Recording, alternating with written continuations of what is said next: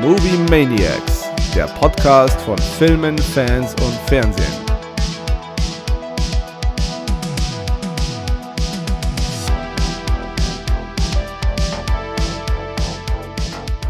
Ah, jetzt geht's. Jetzt geht's. Na, sehr schön. Hallöchen. Ja, ich bin gespannt. Das wird heute ein Stresstest für sämtliche Beteiligten.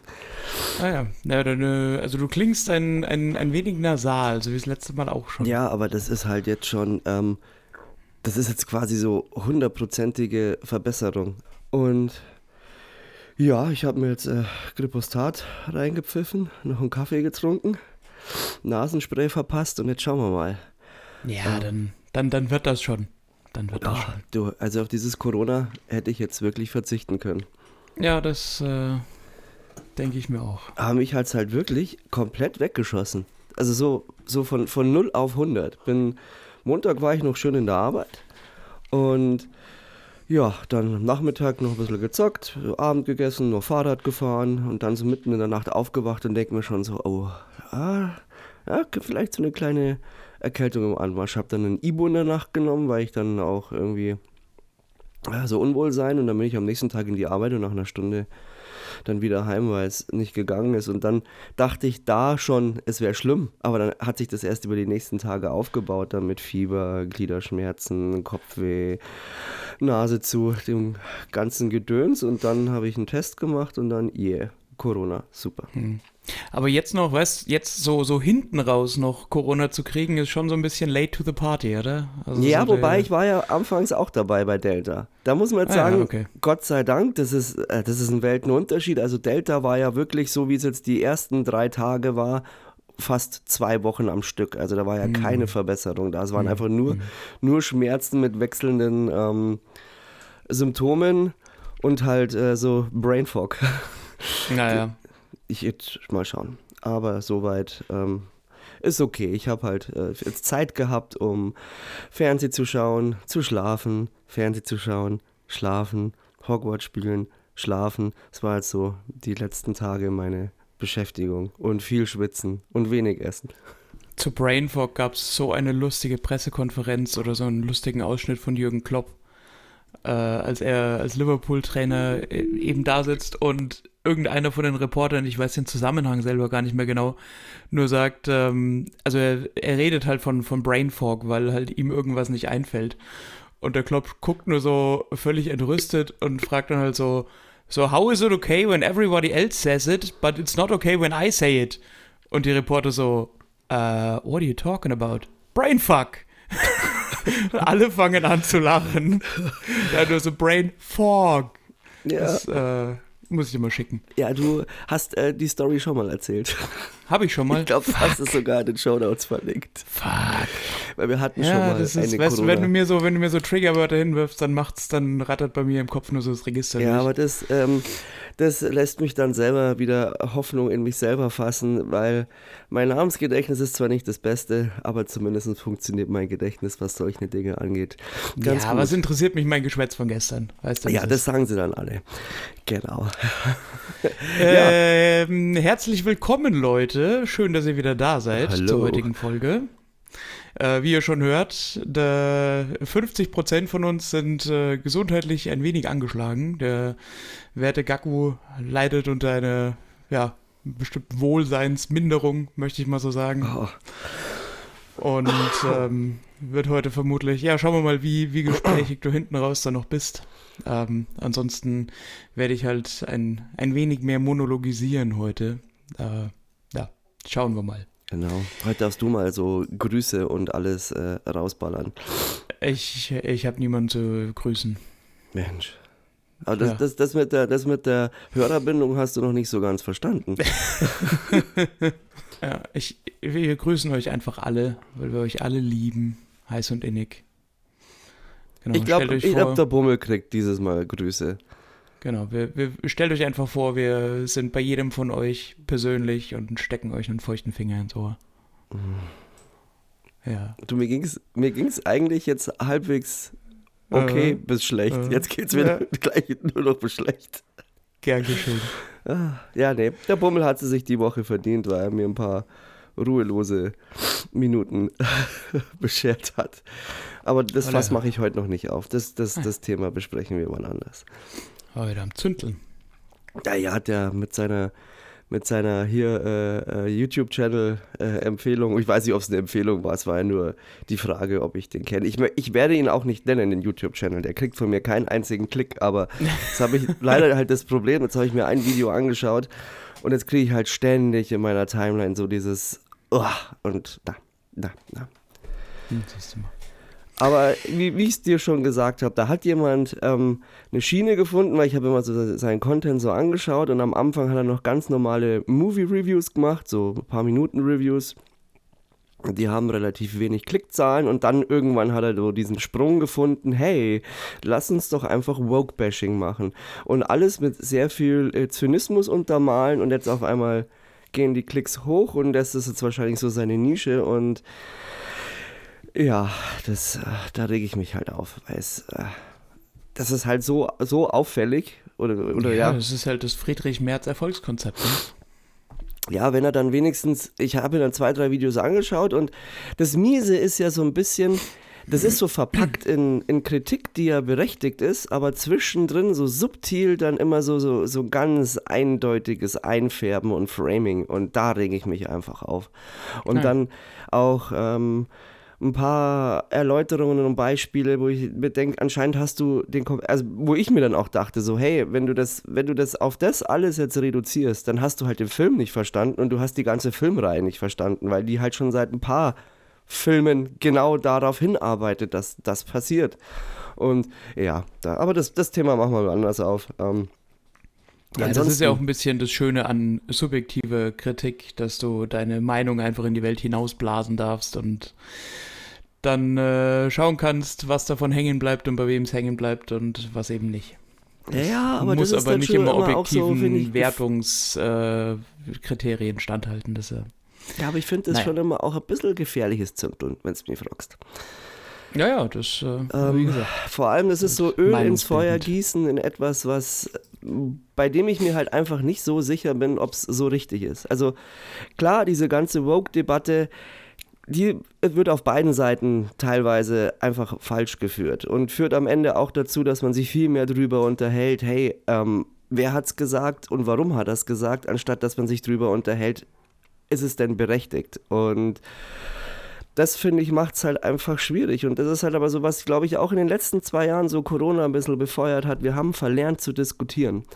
Ähm, das ist immer so die Deutungshoheit haben über ein Thema, immer so den Punkt zu machen und es gibt nur noch dieses Schwarz-Weiß. Es ist, also, jetzt ist jetzt extrem, aber das ist mir schon allgemein aufgefallen. Die Art der der Dis Diskussionen hat sich verändert. Und das ist eigentlich sehr schade, weil man zum einen führt es dazu, dass du halt entweder gleich die Schnauze hältst, weil du dir denkst, ach fuck off, mit dir rede ich jetzt gar nicht mehr.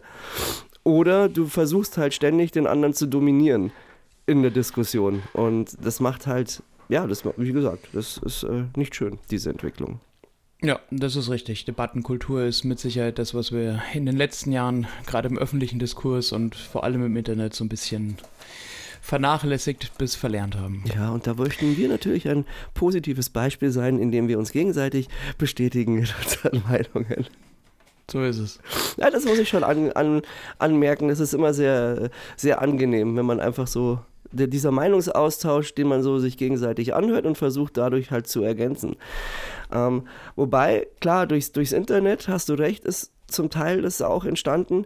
Aber ich glaube auch, dass wir halt einfach so Themen hatten, wie jetzt zum Beispiel Corona, weil da war es halt schwierig, wirklich, äh, jetzt, allein schon, wenn wir jetzt mal die Tatsache nehmen, ähm, wie gefährlich ist dieses Virus. Und da war, fand ich, war es schon schwierig, wenn, wenn du halt, ähm, wenn man halt einfach gar nichts weiß, aber es ist halt, man weiß nur, dass es gefährlich ist, aber dann doch für dich proklamierst, ähm, ja, das ist nicht gefährlich. Und ich glaube, da hat sich's halt verhärtet, weil man auch bei Dingen, wo man eigentlich sich einig sein sollte, dann doch jetzt irgendwie Gegenströmungen hatte, die auch vehement dagegen gearbeitet haben. Gut, zum Teil auch äh, ein bisschen gezielt, weil, aber na gut, das ist ein weitreichendes Thema. Das ist richtig. Darum soll es heute aber gar nicht gehen, sondern wir haben heute ein ja, re relativ buntes äh, Potpourri an Themen Mhm. äh, ausgesucht. Äh, wir wollen zum einen über die BAFTAs reden, die ja letzten Sonntag stattgefunden haben. Oh, ja. Und immer als, nennen wir es mal, Generalprobe für die, für die Oscars gelten können. Das ist mit Sicherheit der bedeutendste britische Filmpreis, der natürlich aber auch über die Grenzen des Empire hinaus äh, eine gewisse Strahlkraft hat. Ähm, wir haben ein paar Trailer, glaube ich, die wir gesehen haben, die wir kurz anreißen können. Äh, ansonsten habe ich mir einen Adam Driver Triple Feature gegönnt. Mhm. Da will ich auch noch so ein bisschen auf die unterschiedlichen Spielarten äh, des Herrn Driver eingehen, beziehungsweise auf die drei Filme. Das wird aber nicht allzu viel Raum einnehmen. Und äh, natürlich die sechste Folge von The Last of Us, die wir aber aus Spoilergründen, denke ich mal, wieder ans Ende der Episode packen, dass wir da relativ frei drüber sprechen können und alle anderen, die die Serie oder nur die Folge bisher noch nicht gesehen haben, äh, dann rechtzeitig gewarnt sind und die Folge dann weiterhören können, wenn es soweit ist. Okay. Genau. Hast du, starten wir gleich rein, hast du den Trailer zu Paint gesehen? Sagt dir Nein. Paint was? Nein. Ich musste lachen, ich bin da durch Zufall drüber gestoßen. Das ist ein Film mit Owen Wilson und es wirkt, es wirkt ein bisschen wie ein Biopic über Bob Ross. Ich glaube, Bob Ross ist ja den meisten Oh, aber wenn du Begriff, sagst, wie gut ist denn dann die Besetzung jetzt? Ja, ja, es ist, es ist äh, grandios. Äh, wie gesagt, Bob Ross dürfte ja den meisten Begriff sein, dieser liebenswerte Lockenkopf aus den, den, den 80er Jahren irgendwann mal sich gedacht hat, ja, ich entwickle jetzt meinen eigenen, äh, meinen eigenen Malstil und äh, ich glaube, der ist immer noch für 90 Prozent der, der Übergänge in die Tiefschlafphase für die meisten Menschen heutzutage verantwortlich. Ähm, und der Film, beziehungsweise er als Person, bekommt scheinbar dieses Biopic gewidmet, aber es ist wohl kein offizielles, also auch keins von der Bob Ross Foundation, also von seinen, von seinen Nachkommen auch äh, legitimiertes äh, Piece, weil er heißt im Film nicht Bob Ross, sondern er heißt Carl Nargel und äh, es gibt wohl auch sonst noch so ein paar Unterschiede, aber die äh, Optik ist eindeutig. Owen Wilson schafft es wirklich so diese, diese Quirkiness äh, perfekt einzufangen. Und es geht natürlich auch so ein bisschen um die, um die Bilder. Also der Trailer äh, sieht sich sehr lustig an.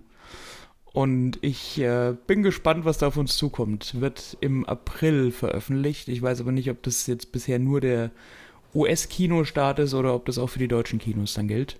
Ähm, also der Termin bis jetzt ist der 7. April. Ja. Aber da bin ich gespannt drauf. Genau. Ähm, dann ein Trailer, auf den du mich noch gebracht hast, ist äh, einer, über den ich genauso lachen musste. The Pope's Exorcist. Ja. Von, äh, beziehungsweise mit, nicht von, äh, Russell Crowe, der äh, quasi von, von Gottes Gnaden und nur direkt dem Papst unterstellt, einen, ja, so den Chefexorzisten des Vatikans und der römischen Konklave, ähm, mimt und, naja, das tut, was ein Exorzist halt tun muss, nämlich einen Dämon austreiben aus einem, ja, weiß nicht, 12, 13, 14-jährigen Jungen, so wie es im Trailer aussieht. Äh, es hat wohl nur so den Twist, dass die Kirche wohl schon mal gegen diesen Dämon gekämpft hat. Und, naja, ich bin, ich, ich weiß nicht. Äh, bei Exorzistenfilmen bin ich immer so ein bisschen, hm, mal gucken, wie gut es wird. Bei dem bin ich es ganz besonders, weil ich an manchen Stellen im Trailer einfach unweigerlich lachen musste. Und ich nicht weiß, ob das die Tonalität ist, die der Film eigentlich treffen will. Ja, das Problem ist so, bis halt, das halt, das habe ich ja schon mal gesagt, ich finde, die, die Exorzistenfilme sind halt mittlerweile durch. Es gibt, beziehungsweise eigentlich ist wirklich nur der Exorzist von William Friedkin wirklich gut. Ähm, dann mag ich noch den Exorzismus der Emily Rose. Aber an sich, äh, das Thema ist halt so, weiß ich, es wiederholt sich halt ständig. Bei The Pope's Exorcist haben wir halt so jetzt das Ding, man rückt jetzt in Fokus natürlich halt den Chefexorzisten des Vatikans und man, der Trailer suggeriert so ein bisschen den Eindruck, dass der Dämon halt jetzt eigentlich einen Exorzisten heimsuchen will und den ähm, dessen Körper vereinnahmen. Natürlich ist es wieder basierend auf wahren Gegebenheiten. Ähm, ich habe mich da, ich hatte ja jetzt Zeit, äh, ein bisschen äh, beschäftigt damit und recherchiert. Und zwar geht es um den Vater Gabriele Amort. Und ähm, der war wirklich der Chefexorzist des Vatikans. Ähm, laut eigenen Aussagen hat er 70.000 Exorzismen durchgeführt. Scheint aber ein bisschen ein fragwürdiger äh, Zeitgenosse gewesen zu sein. Und äh, was das Ganze dann noch mehr ins Absurde führt, er hat zusammen mit William Friedkin 2017 äh, eine Doku gemacht und zwar The Devil and Vater Amort in dem äh, William Friedkin zusammen mit äh, diesem äh, Padre ähm, äh, ja, einen Exorzismus durchführt und äh, Friedkin ihn da begleitet und sie Ärzte äh, besuchen und Neurologen und äh, da sehr äh, suggestive Fragen stellen und das Ganze in ein sehr fragwürdiges Licht rücken. Also auch was William Friedkin selber jetzt auch nicht besser darstellen lässt. Ähm, ich weiß nicht, ob ich mir den Film im Kino anschauen muss. Irgendwann werde ich ihn mir sicherlich anschauen, aber aufgrund der Tatsache, dass Russell Crowe mitspielt und wie ernst sie es wirklich meinen, aber Erwartungen habe ich eigentlich gar keine. Ja, das äh, deckt sich so ein bisschen mit dem, was ich, was so, so meine Gefühle nach dem Trailer waren. Und ich dachte, ja. ja, ich weiß nicht nur nicht, ob ich den im Kino sehen muss, beziehungsweise nicht sehen muss, ich weiß noch nicht mal, ob ich den überhaupt sehen muss. Aber äh, warten wir es ab. Start ist wohl der 6. April und dann, ja, wir werden sehen. Meine Meinung. Ja. Genau, und ansonsten haben wir noch, also wir haben tatsächlich einen äh, Super Bowl-Trailer vergessen in unserer Aufzählung. Mhm, der, der aber eigentlich, der, genau, der aber eigentlich relativ interessant sein dürfte, nämlich zu Air. Und da haben wir quasi ein, ein Biopic zu einem Produkt, nämlich äh, zur Entstehungsgeschichte des Nike Air bzw. des Air Jordan. Äh, der Film beruht auch auf wahren Begebenheiten und ich glaube, jeder, der den, der den Schuh kennt, weiß gar nicht, was da so die, die Hintergründe waren und was für Dramen sich da um die Entstehung oder die Erfindung dieses Schuhs und vor allem die, ich sag's mal, Vermarktung davon äh, entsponnen haben. Und ich könnte mir schon vorstellen, dass der, dass der ziemlich gut wird. Also Regie führt Ben Affleck. Ähm, er spielt selber auch mit, zusammen mit Matt Damon. Ähm, Viola Davis spielt mit. Also von der ähm, Besetzung her auch Jason Bateman. Es, ja, ja, es, es, es liest sich schon mal gut. Und ich könnte mir vorstellen, dass das ein äh, sehr interessantes und unterhaltsames äh, Piece über diesen, über diesen Schuh wird. Mhm. Äh, lassen wir uns mal überraschen. Genau, und dann haben wir noch einen weiteren ähnlichen Film, wo diese Woche der Trailer rausgekommen ist, äh, nämlich Tetris, wo es ja um oh, den habe ich umschifft, aber jetzt hast du mehr Trailer gesehen als ich. Siehst du mal. Ja, dafür, dafür muss ich sagen, habe ich ähm, mir viele Kunstdokus reingezogen. Unter anderem, äh, ja, ähm, klassisches, klassisches äh, Unterhaltungsprogramm, wenn man, wenn man darbt, wenn man zu Hause liegt, in ja, Angesicht von Siechtum und Krankheit. habe jetzt äh, fest äh, kennengelernt, es gibt einen äh, Tänzer, der heißt Eric Gauthier.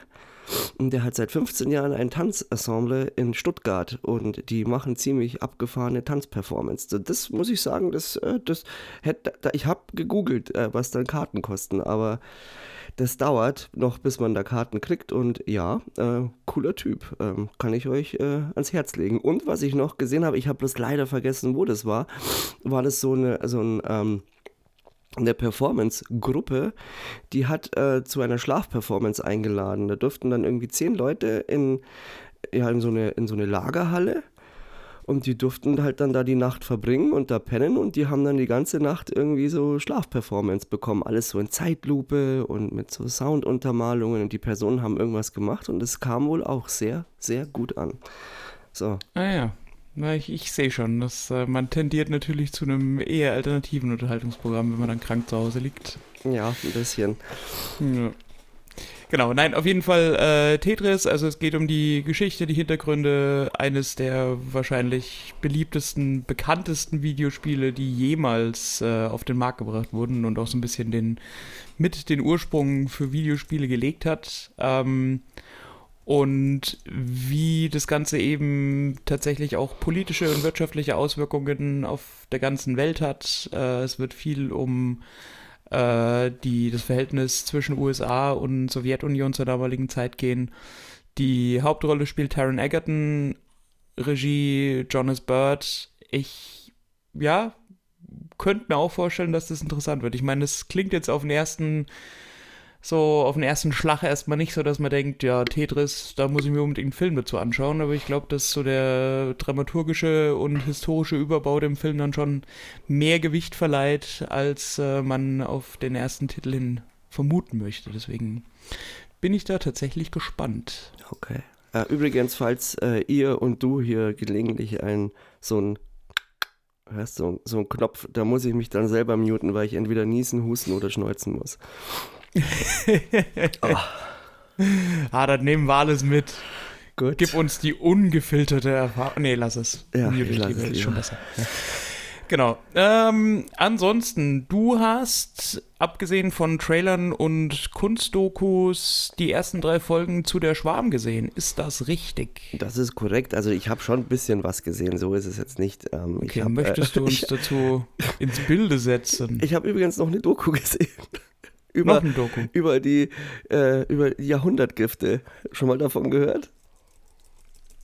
Jahrhundertgifte? Mhm, das Jahrhundertgift. Das Jahrhundertgift. Nee, ich kenne nur, äh, also wenn es jetzt nicht irgendwas ist, was Haber Bosch während dem Ersten Weltkrieg erfunden hat, dann nicht. Ah, nee, ähm, PFAS, sagt dir das was? Ach so, ja, da habe ich tatsächlich, da war, ging die Woche nochmal ähm, auch in der ARD oder auf. auf das geht gerade ziemlich auf, rund, weil die genau. äh, möchten. Ähm, da gab es so einen äh, Ermittler oder so ein, so ein Journalistenkollektiv, die das nochmal untersucht haben, gerade in Deutschland, ne? Ja, also. Wo so die Hotspots sind. Genau, also, also es ist wirklich ein erschreckendes Thema, das muss man wirklich sagen. Also ich, ich habe es im Panorama gesehen, ich habe es, glaube ich, in Quer gesehen und ich habe vor ein paar Wochen ähm, STRGF eine Doku gesehen und da ging es nämlich um Altötting und der ganze Ort Altötting ja, darf ja, ja. nämlich keine äh, Blutspenden abgeben, weil die äh, zu hohe Werte von diesen PAFS-Rückständen in ihrem Blut haben. Und äh, PAFS ist halt potenziell krebserregend oder also man weiß es nicht ganz genau, aber man vermutet es und ist halt in Löschschaum drin, in Teflonbeschichtung und unter anderem in dieser ganzen Funktionskleidung. Alles, was so wasserabweisend, schmutzabweisend ist oder generell abweisend ist, ähm, hat halt dieses Jahrhundertgift in sich. Und an sich in gebundener Form in Produkten ist es kein Problem. Es wird nur ein Problem bei der Herstellung und wenn sich, ähm, wenn das Produkt abgebaut wird. Und da hat man halt jetzt mittlerweile festgestellt, dass wir von dem Scheiß mittlerweile ganz schön viel in der Erde drin haben. Und unter anderem auch hier in der Nähe in Manching, da ist ja der Flughafen, äh, also Airbus. Und die haben auch diesen Löschschaum und die sind auch Hochrisikogebiet, was äh, das ganze Thema angeht. Und die EU versucht jetzt gerade das ähm, das halt zu verbieten, dass das weiterhin verwendet wird, aber hat natürlich jetzt wieder dementsprechend viel Gegenwind und deswegen glaube ich, ging es auch die Woche ziemlich äh, rund in der, in, der, in der Presse. Ja, ja, das, das, äh, ja. das habe ich mitbekommen. Ja. Das ist ein wichtiges Thema. Und im Zuge dessen habe ich auch, ähm, wollte ich noch anmerken, weißt du, wer mich jede Woche immer wieder überrascht, ist Jan Böhmermann mit seiner Sendung. Ja, der hat sich über die letzten Jahre gemacht. Ich war am Anfang, als das Neo Magazin Royal rauskam, nicht so ein wirklich großer Fan, weil mir seine Art auch einfach auf die Nerven gegangen ist, weil ich mir dachte so, hm, okay, er versucht eigentlich nur die unflätige, so ein bisschen herablassende Art von Stefan Raab mit einer Krawatte zu verkaufen. Aber mittlerweile muss ich schon auch sagen, dass der sich zumindest in, in meiner Betrachtung äh, gemacht hat. Und das, was er so die letzten Jahre gemacht hat zur Presse, zur Polizeiarbeit, äh, das auch zum, zum NSU und den Akten, äh, das ist schon aller Ehren wert. Das ja. ist schon wirklich Investigativjournalismus auf sehr hohem, gutem Niveau. Ja, und natürlich halt immer auch sehr humorvoll verpackt und aber wirklich Wahnsinn. Also ich muss auch sagen, jetzt, jetzt jede Woche wieder eine Perle. Ähm, genau, ähm, da habe ich auch eine Folge die Woche gesehen. Ja, ähm, in der Tat habe ich äh, Der Schwarm gesehen, die ersten drei Folgen. Ich habe mir gestern Abend noch zum Einschlafen White Noise reingezogen. Ah, aber okay, ist, glaube ich, zum Einschlafen nicht unbedingt das Richtige. Ja, Programm. hat aber funktioniert. Und ja, hast ich du ganz gesehen? Also nee, das hat funktioniert im Sinne von du bist eingeschlafen. Ja. Okay. Und ich habe es endlich geschafft, Everything, Everyone, Everything, Everywhere, All at Once zu sehen. Sehr gut. Ja, ich bin Ihnen immer noch schuldig. Ich habe ihn mir fest vorgenommen jetzt fürs Wochenende. Ähm, das könnte auch so ein Film sein. Da können, da können wir die Community mal mit einbeziehen, ob das überhaupt von, von Interesse ist, den wir mal wieder als Einzelfilmbesprechung machen könnten. Falls ihr eine Meinung dazu habt, lasst uns gerne wissen auf Instagram, movie.maniacs-podcast, das ist Handle. Danke, ciao. Gut. Ja, da hätten wir wahrscheinlich drei Stunden zu sprechen. Also, ich will es nur kurz anreißen. Gehört für mich zu diesen klassischen Oscar-Filmen, die mich prinzipiell im ersten Moment nicht so interessieren oder interessiert hatten. Und dann siehst du den Film und dann denkst du dir, wow, also das war wirklich, also das war wirklich, also Wahnsinn. Also, was sich die, ich glaube, die Daniels heißen sie, oder? Ja, ja, genau. Also was die sich da einfallen haben lassen, das ist ja wirklich ein wahnwitziges Feuerwerk. Also visuell beeindruckend. Äh, Schauspiel Michelle Jung heißt die, gell? Ja, Michelle Yeoh. Auch ein wahnsinniges Feuerwerk. Ähm, ich, ich, ich, äh, Steven Yeun, ich kann den Namen nicht aussprechen. Oder heißt er so? Ja, also ich würde es wahrscheinlich nicht anders aussprechen, ja. Ja, auch Wahnsinn. Also wirklich, der ganze Film ist wirklich Bombe und spritzt vor Ideen und also hat mich wirklich aus den Socken gehauen. Und jetzt, nachdem ich ihn gesehen habe, muss ich fast sagen, hm, ja, also wirklich sehr, sehr, sehr, sehr starker Konkurrent zu Im Westen, nichts Neues. Ähm, Ja, der hat ja im letzten Jahr dann auch so ein bisschen zusätzlichen Track gewonnen, weil er ja quasi so mehr oder weniger, also nicht zeitgleich, aber in nicht großem zeitlichem Abstand zu Doctor Strange halt rausgekommen ja, ist. absolut. Und diese ja für sich eigentlich so, also das, das MCU für sich ja in Anspruch nimmt, die eigentlich, äh, eigentlichen OGs der Multiversenerzählung zu sein. Und äh, Everything Everywhere All at Once das halt einfach mal komplett aus dem Wasser geblasen hat und einfach den, naja, wirklich, ich habe noch nicht gesehen, aber dem Vernehmen nach besseren Multiversumsansatz geliefert hat. Ja, Und, absolut. Also d- das ist ja gerade das, was mich ja auch bei Doctor Strange 2 so ein bisschen enttäuscht hat. Und da kriegst du das halt volle Möhre und wirklich auch, wie gesagt, mit diesen ganzen Einfällen und ähm, so kurz vorm Plot ist es halt eigentlich im Endeffekt, es ist so eine kleine ähm, Immigrantenfamilie, die einen Waschsalon hat und ähm, die Mutter bekommt dann bei, also die ist halt verheiratet noch zu dem Zeitpunkt und ihr Mann switcht auf einmal beim Gespräch zur äh, Steuerberaterin und erzählt ihr dann, dass er eigentlich aus einem anderen Universum kommt und sie müssen jetzt zusammen ähm, die Welt retten oder sozusagen das, das Universum retten. Und äh, der Plot ist im Endeffekt so, dass sie ähm, von ihr selber, sie hat Entscheidungen getroffen und jede Entscheidung lässt ein eigenes Multiversum entstehen oder Universum entstehen. Und in diesen Universen hat sie verschiedene Fähigkeiten und sie kann über ähm, absurde Dinge, die sie tun muss, ähm, aktivieren, dass sie die Fähigkeiten aus einem anderen Universum äh, quasi in sich beschwören kann. Also sie springt dann eigentlich äh, geistig in ein anderes Universum und eignet sich dann da die Fähigkeiten an. Also im Endeffekt, ob sie tanzen, kämpfen oder sonst irgendwas kann. Und dadurch springt der Film halt ständig und äh, in irgendwelchen Universen und sie hat verschiedene Fähigkeiten. Das ist halt einfach absurd. Es ist so Okay. gut gemacht und auch, auch so, eine, so eine Verehrung vor, vor dem Wirken von, von ähm, Michelle Yeoh und auch ähm, vor dem Kino allgemein.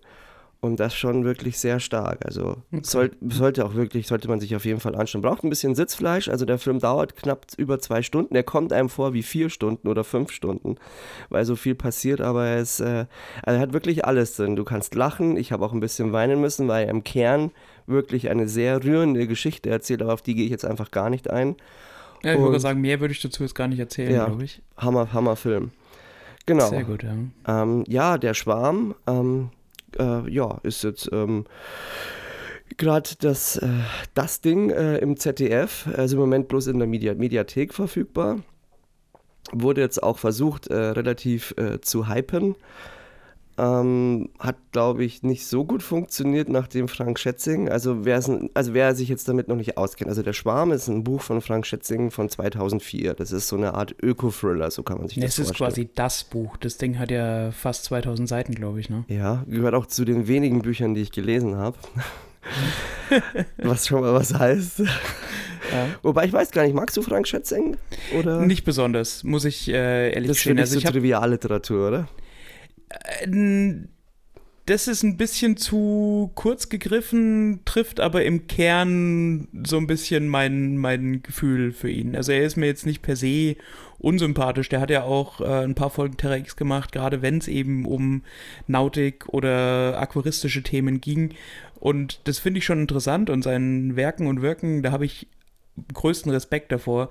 Nur seine, sein, sein, sein Stil, die Art und Weise, wie er eben, also seine Prosa gefällt mir einfach nicht besonders gut. Deswegen bin ich da kein, kein großer Fan. Gut, also mir hat es auf jeden Fall sehr gut gefallen, der Schwarm, sonst hätte ich es nicht gelesen.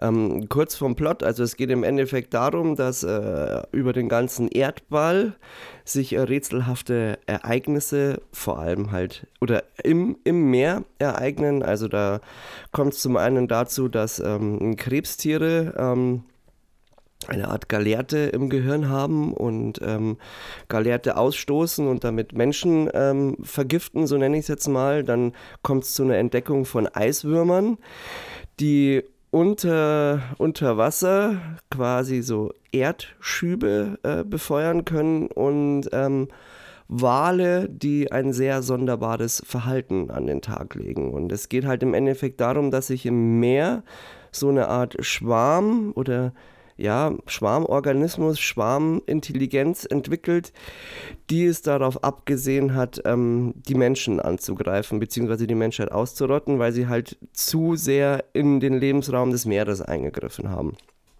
Und diesen Stoff hat man sich halt jetzt genommen und daraus eine Serie gemacht. Also kurzzeitig hatte auch ähm, Uma Thurman die Rechte an, an, an, also die, die Filmrechte an dem Buch. Die hat sie sich geholt und es war auch lange Zeit im Gespräch, das Ganze in Hollywood zu verfilmen. Ist aus irgendwelchen Gründen gescheitert und dann hat sich dem Ganzen das ZDF angenommen, daraus eine internationale Produktion äh, draus gemacht und ja, ähm, wird halt als das Mega-Ding angepriesen, hat glaube ich 40 Millionen insgesamt gekostet, was sich im ersten Moment auch echt fett anhört, aber im, auf den, im, beim genaueren Blick sieht man aber, dass zum Beispiel eine Folge Stranger Things äh, der Staffel 4 30 Millionen gekostet hat. Also, ja, ich wollte gerade sagen, und Ant-Man 200 Millionen. Also ja. das ist, man kann da arbiträre Zahlen in den Raum schmeißen. Das ist schon, ist schon beeindruckend für eine ZDF-Produktion, aber wenn es halt am Ende dann nichts ist, dann ja, es, es, es scheitert an, an den Erwartungen. Also ich hab's würde so sagen, hätte ich jetzt nicht das Buch gelesen und wüsste, worum es darin geht und wüsste, dass mich das interessiert, hätte ich wahrscheinlich nach 20 Minuten wieder ausgemacht, weil mhm. dafür sieht es zu belanglos aus. Es ist zu viel, ja, es ist halt so typisch ZDF-Fernsehabendunterhaltung. Das tut nicht weh, das ist okay. Ähm, das ist, glaube ich, auch, wenn du das jetzt am Abend so im ZDF so nebenbei laufen lässt oder du das einfach am Abend reinziehst, ist das, glaube ich, auch okay. Aber wenn du dir jetzt denkst, geil, das ist jetzt die Verfilmung von, das wieder, ich weiß, das widerspricht sich jetzt so ein bisschen, aber das ist jetzt die Verfilmung von dem Buch, da habe ich jetzt mega Bock drauf, dann wirst du halt enttäuscht. Und ich habe halt die ganze Zeit gehofft, vielleicht passiert da noch ein bisschen mehr. Ähm, ja, es sind die, die, also ich meine, die Schauwerte sind schön, das muss man wirklich sagen. Die Landschaftsaufnahmen sind super, die Meeresaufnahmen, das CGI ist durchwachsen, mal ist es cool, mal ist es echt schlecht. Aber am meisten hinkt es halt wirklich an den Dialogen und da verstehe ich auch, wenn Schätzing sagt, dass es da so pilchert. Das hat so diese typische Rosamunde Pilcher-Atmosphäre, aber der Ausdruck wird dem Ganzen auch nicht ganz gerecht, weil es ja jetzt keine Schmonzetten sind in dem Sinne. Mhm. Aber man hätte wirklich mehr draus machen können. Ich würde mal sagen, wenn man einen neutralen Blick drauf wirft und sagt, okay, ganz vorbehaltslos, ohne Erwartungen, zieh es mir mal rein, könnte ich mir vorstellen, kann man gut unterhalten sein. Aber mit einer hohen Erwartungserhaltung wird man wahrscheinlich zwangsläufig enttäuscht. Das Problem, was ich mit der Einschätzung so ein bisschen habe, also ein Problem, ja, also ich, ich wenn es wirklich darauf zurückzuführen ist, dass es die Erwartungshaltung so sehr ja unterbietet eigentlich noch, dann wird es einfach dem zeitgemäßen Charakter, den die Serie ja eigentlich hat und den das Thema eigentlich hat, nicht gerecht, wenn man sagt, das ist dann gute Abendunterhaltung oder moderate Abendunterhaltung, die man halt so nebenbei laufen lassen kann. Weil es geht ja um wirklich ganz zentrale, zeitgemäße Themen, äh, die auch im Buch einfach behandelt werden. Also äh, dieser, dieser Protektionismus der Umwelt, der Einfluss, den menschliches Handeln auf die Natur hat, die irgendwo dann auch so ein bisschen die Grenzen menschlichen Wissens und menschlicher Technologie und natürlich die, die, die Rahmenbedingungen der Koexistenz zwischen Mensch und Tier. Und das macht halt einfach thematisch schon sehr viel auf, was uns in unserer aktuellen Zeit halt auch sehr betrifft und was in der gesellschaftlichen Debatte absolut zeitgemäß und, und zentral ist. Und das Ganze dann eben in eine Serie zu gießen, die halt im besten Fall mittelmäßig ist, ähm, ja, ich weiß nicht, ob man sich damit einen Gefallen tut, weil irgendwo hat das ZDF ja auch einen Bildungsauftrag und da hätte ja, man vielleicht... wobei, da würde ich fast, da, das muss ich ein bisschen entkräften, weil okay. die Message, die kommt schon an. So ist es nicht. ähm, sie ist halt nur sehr wohl portioniert und sehr handsam und ja, so dass es halt gut konsumierbar ist. Du hättest natürlich, äh, ich hätte es auch mehr gefeiert, wenn man da wirklich jetzt diesen Bombenstoff draus gemacht hätte und wirklich eine ziemlich harte Thriller-Serie, weil das, da, das Potenzial wäre da, was richtig Spannendes und Fieses zu machen. Und das ist es halt am Ende nicht. So diese Bedrohung, diese, dieses Bedrohungsszenario kommt nur in den ganz seltenen Momenten wirklich zum Vorschein und zum Tragen.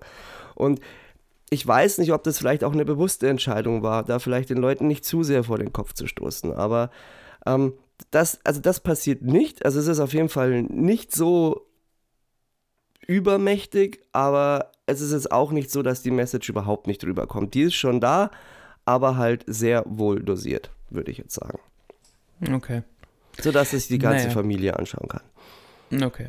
Also, wie gesagt, das Buch, auch wenn ich jetzt kein großer Schätzing-Fan bin, fand ich, fand ich sehr, sehr gut. Vor allem auch einfach sehr detailgetreu. Und ich meine, er hat ja einfach einen gewissen Hang äh, zur, zur Meeresforschung. Also so ein ja, bisschen das, das, der deutsche, deutsche ja, James Cameron.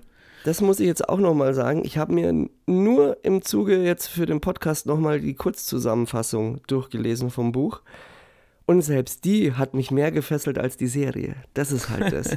Weil du diese, ja, aber das stimmt schon, diese Detailversessenheit und das, was du da alles halt und wie es halt auch erzählt ist, das ist halt schon echt ein ganz großer Pluspunkt bei dem Buch. Und das hatte ich auch so bei der Stange gehalten. Hm. Ja, wie gesagt, also äh, es wäre vielleicht doch gerechtfertigt gewesen, das Ganze in einer, in einer Hollywood-Umsetzung zu sehen. Und ich, während ich das sage, hasse ich es eigentlich schon wieder, weil das halt einfach auch wieder auf dieses Konto einzahlt, dass alles, was groß und bombastisch ist und sein muss, einfach besser ist, wenn es aus den USA kommt. Das, ja. Ja, oder es müssen halt die richtigen Leute machen. Sie im Westen ja. nichts Neues. Ja.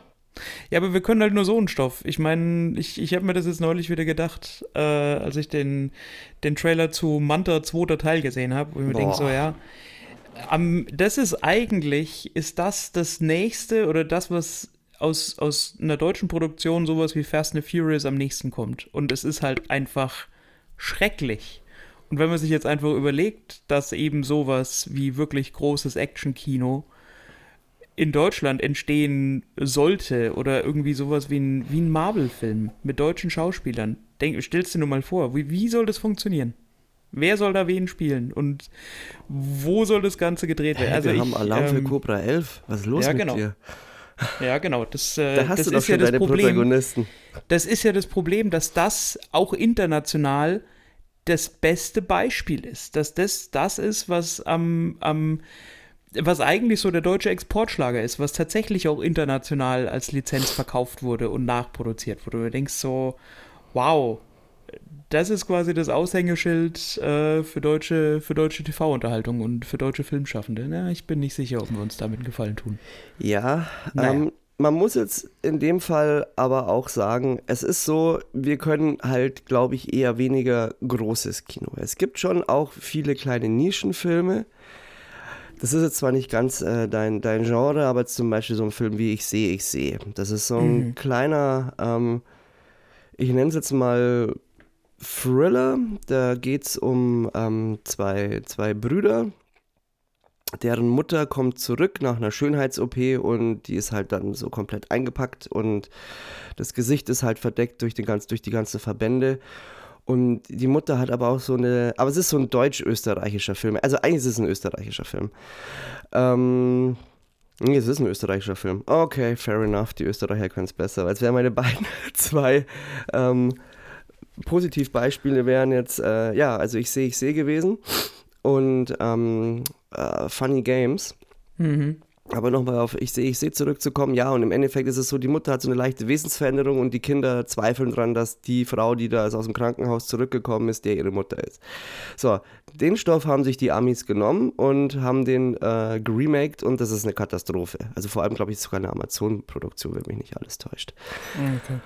Und es gibt schon auch kleine Perlen, aber wie gesagt, jetzt habe ich halt zwei. Ja gut, es sind halt deutschsprachige Filme, aber es sind eigentlich Der Punkt ist, ich, ich Ja. sage ja gar nicht, dass wir nicht, dass wir keine Filme machen können. Ich meine, gerade jetzt, während wir sprechen, hat äh, im Westen nichts Neues, also eine deutsche Produktion bei den BAFTAs komplett abgeräumt und wird es hoffentlich bei den Oscars ähnlich tun. Also es ist ja nicht so, dass wir keinen Track Record hätten und nicht behaupten könnten, dass es bei uns keine Filmschaffenden gibt, die auch wirklich in der Lage sind, was Großes, was Opulentes aufs Parkett zu zaubern. Aber wir sind halt einfach immer sehr stark limitiert in dem, wie wir erzählen können und welche Geschichten wir erzählen können.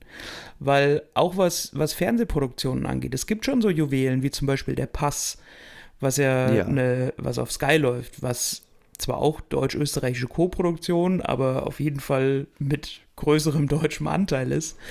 Ähm, das ist auch sehr, sehr gut und das hält auch dem internationalen Vergleich mit anderen vergleichbaren Serien, die einen ähnlichen Stoff irgendwo behandeln, absolut stand. Deswegen, ich sage nicht, dass wir es nicht können, aber es ist halt einfach tatsächlich sehr schwer vorstellbar, aus deutscher Produktion gewisse Themen, gewissen Stoff umgesetzt zu sehen oder sich das vorstellen zu können. Ja, ich glaube halt, also es ist zum einen natürlich auch lang her, als wir wirklich gute Filme gemacht haben. Das ist das eine, aber du, wenn du jetzt mal schaust, das Boot war eigentlich auch gut. Dann in den 30ern, gut, das ist jetzt sehr lang her, M, eine Ja, gut, Stadt da war sucht Film einen und- Mörder. Ja, da war, da war die Erwartung an Filme, da war der Stellenwert von, von Filmen, Ja. von Kino, aber auch noch ein ganz anderer. Also du kannst das, stimmt, Kino ja. von, von aus den 30er Jahren nicht vergleichen mit dem, was es heute ist. Ja, ich fand das Experiment fand ich auch gut. Ich, Ja, natürlich. Film, der mir gut gefallen hat, ist Tigermilch, falls dir der was sagt. Ja, den sagt mir was, aber boah, habe ich den gesehen? Hm, Ja, Weiß ich nicht. Also Äh, ich äh, inter- habe mir jetzt zumindest nicht, nicht vor Augen. Fand, fand ich auch gut. Ah, und äh, vorgestern habe ich mir noch äh, im, im, im Fieberrausch Es geschah am helllichten Tag angeschaut. Der war auch äh, sehr gut. Den hatte ich jetzt, den habe ich jetzt erst nach dem Versprechen gesehen. Ähm, Absolute Giganten ist eigentlich auch ein Film, der ganz okay ist. Ähm, aber ich glaube, wir haben halt eher mehr, mehr Komödien. Ich weiß gar nicht, wie ist denn die Welle damals eingeordnet worden? Die, die Buchverfilmung. Ja, in, also in Deutschland ziemlich gut, äh, international so, dass man sich auf jeden Fall bemüßigt gesehen hat, äh, nochmal eine amerikanische, ein amerikanisches Remake zu machen. Ja gut, aber das ist ja immer, man nimmt ja immer erfolgreichen Stoff. Also es ist ja selbst bei asiatischen, koreanischen Produktionen wie jetzt The Ring, ähm, Der Fluch der zwei Schwestern, sobald da wirklich was Tolles äh, rumkommt, wird es ja sofort wieder äh, geremaked. Selbst bei französischen, französischen Produktionen, ähm, die werden ja dann auch, gibt es ja dann auch wieder ein Remake. Ja, ich glaube, irgendwie Honig im Kopf war da auch ein sehr, ist dann sehr, sehr prominentes aber der, Beispiel aber der, dafür. war ja, Der- der war ja nicht gut. Also, aber stimmt, der ist, da gab es auch ein Remake und der war wirklich nicht Ja. gut. Ja, gut, da waren, da waren beide Fassungen davon nicht besonders gut. Äh, in der deutschen liegt es einfach an Till Schweiger äh, und in der englischen einfach. Ich meine, da hast du dann halt wieder so ein bisschen diese Dichotomie dieses äh, europäischen äh, und US-Ansatzes, dass es auch ganz klar einfach Stoff und Material gibt, das tatsächlich Hollywood einfach auch nicht besonders gut kann oder das woanders einfach besser umgesetzt wird. Ja, Aber gut, das, äh, ich glaube, da kommen wir jetzt von Hölzchen zu Stöckchen. ja das Ähm, war jetzt der deutsche Exkurs.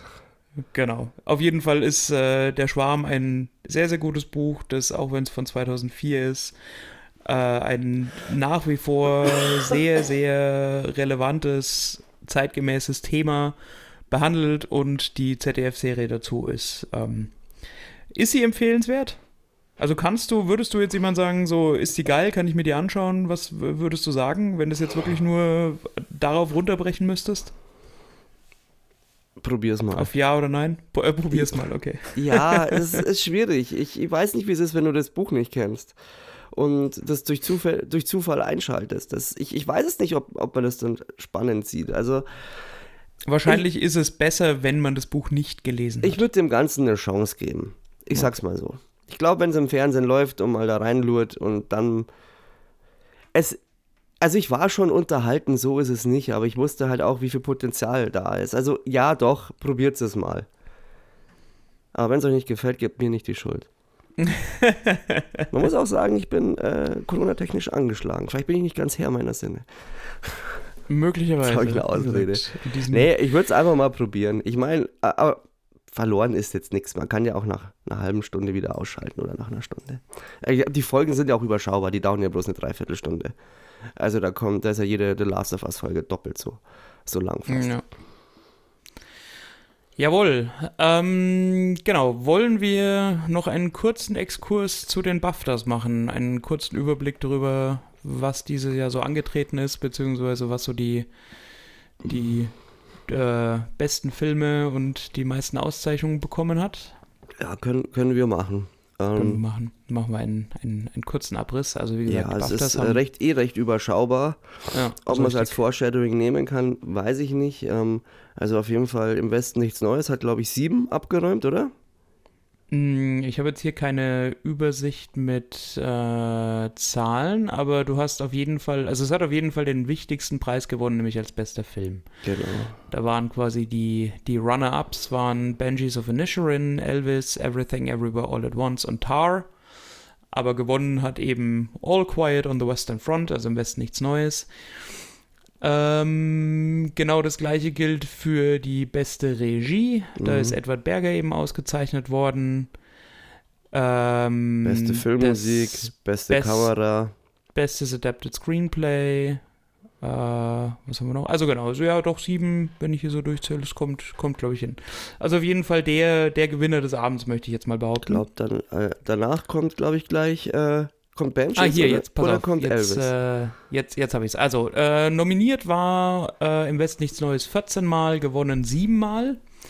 Und dahinter folgen mit vier Siegen The Banshees of, Inishir of Inisherin und Elvis. Genau, das waren so die, die drei Filme, um die sich letztendlich alles gedreht hat. Ähm, und ja, ansonsten, ich meine, was, was so insgesamt so das Feld der Nominierten angeht, war natürlich alles dabei, was wir so im, im letzten Jahr auch schon so kommen sehen haben, sage ich jetzt mal. Also Elvis, Tar, The Batman, Top Gun, The Whale, Babylon.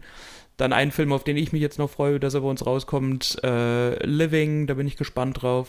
Ähm, Triangle of Sadness, Avatar natürlich dabei, genau. Und The Woman King natürlich auch mit zwei Nominierungen. Der hat, das war so dein Raison d'être dieses, äh, im letzten Jahr. ja, Genau, also insgesamt können wir uns aus äh, deutscher Sicht auf jeden Fall zufrieden äh, zeigen. Was ich noch interessant finde, ist, dass beide äh, Nebendarstellerpreise, also Best Actress und Best Actor in a Supporting Role, an äh, zum einen an Carrie Condon und zum anderen an Barry Keegan jeweils für ihre Rolle in The Banshees of Inisherin gingen.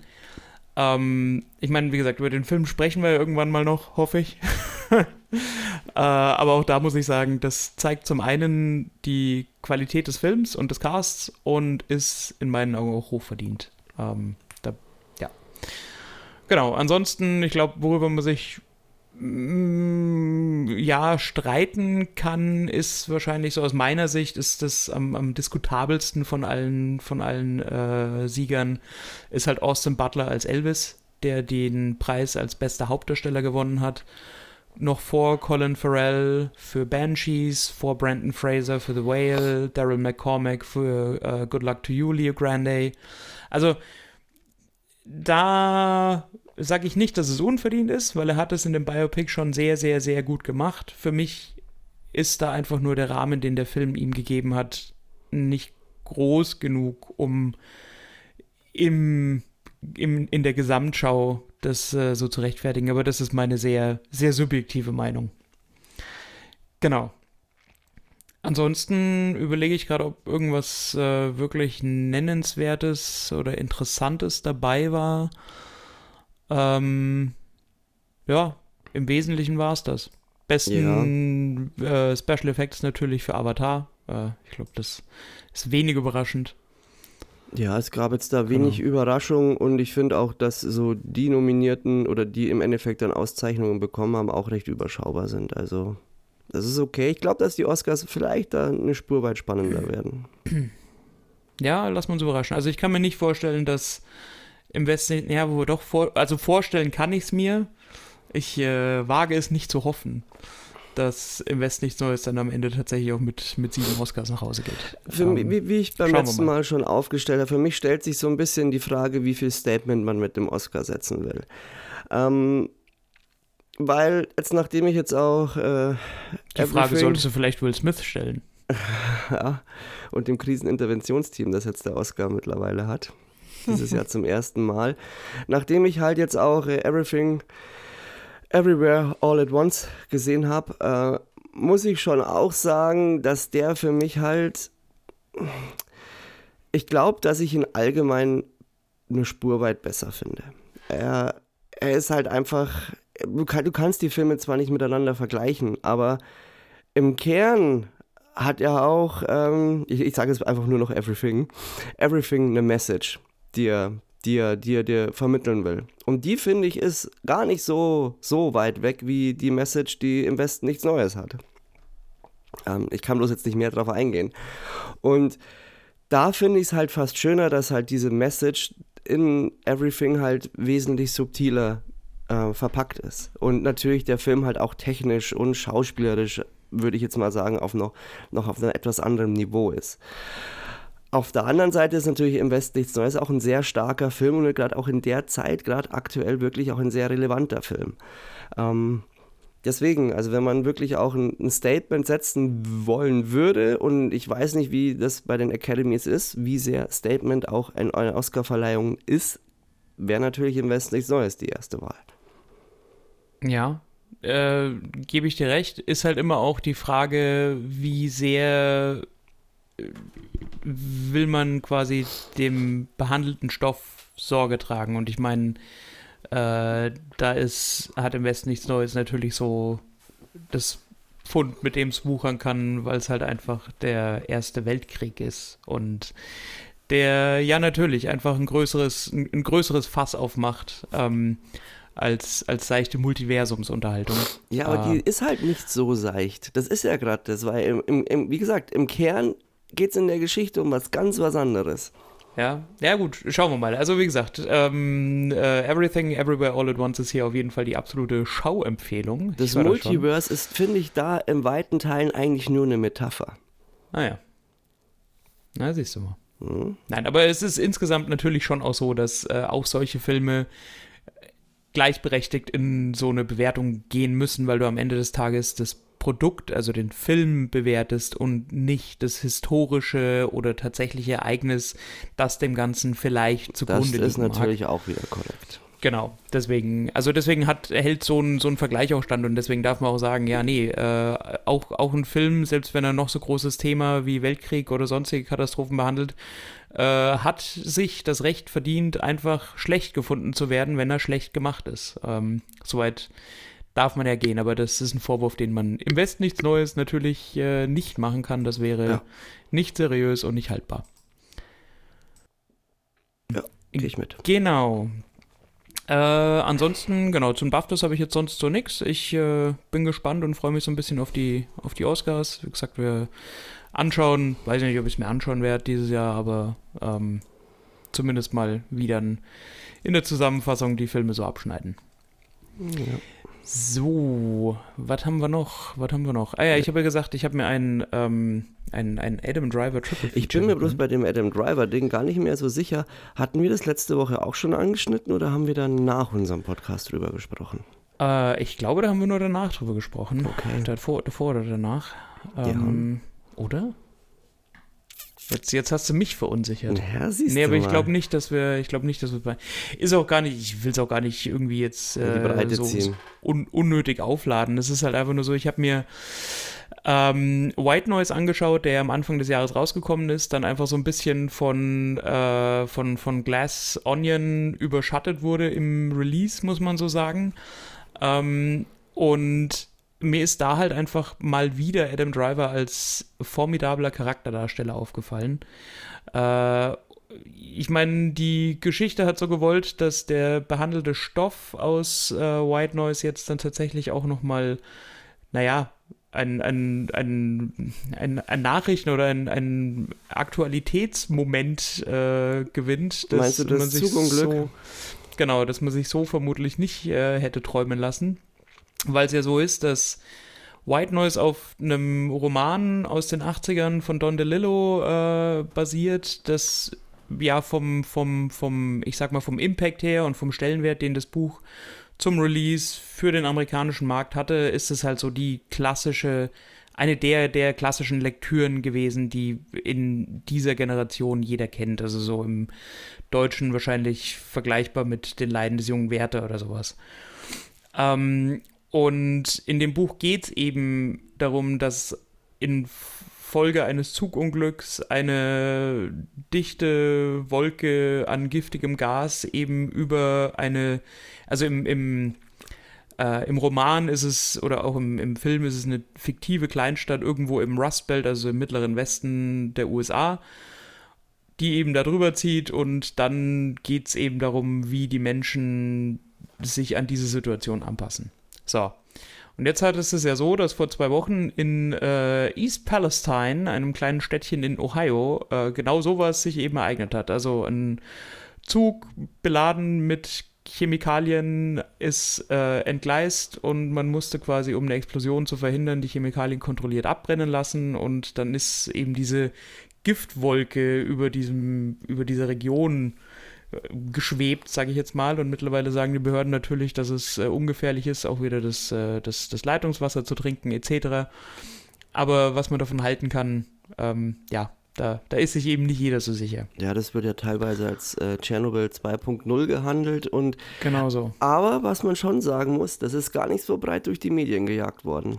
Das ist genau das Problem. Man sieht da nämlich auch wieder, ich meine, da gibt es dann jetzt auch wieder so ein paar Begründungen dafür, warum das möglicherweise nicht so der Fall war, aber auf jeden Fall ist es so, dass das Ganze erst durch Twitter tatsächlich äh, das Momentum auch für die Berichterstattung gewonnen hat, dass überhaupt drüber gesprochen wurde, weil das in den ersten Tagen eben sehr, sehr klein gehalten werden sollte oder ja, halt einfach in der, in der, in der breiten Masse der, der Berichterstattung nicht stattgefunden hat. Genau.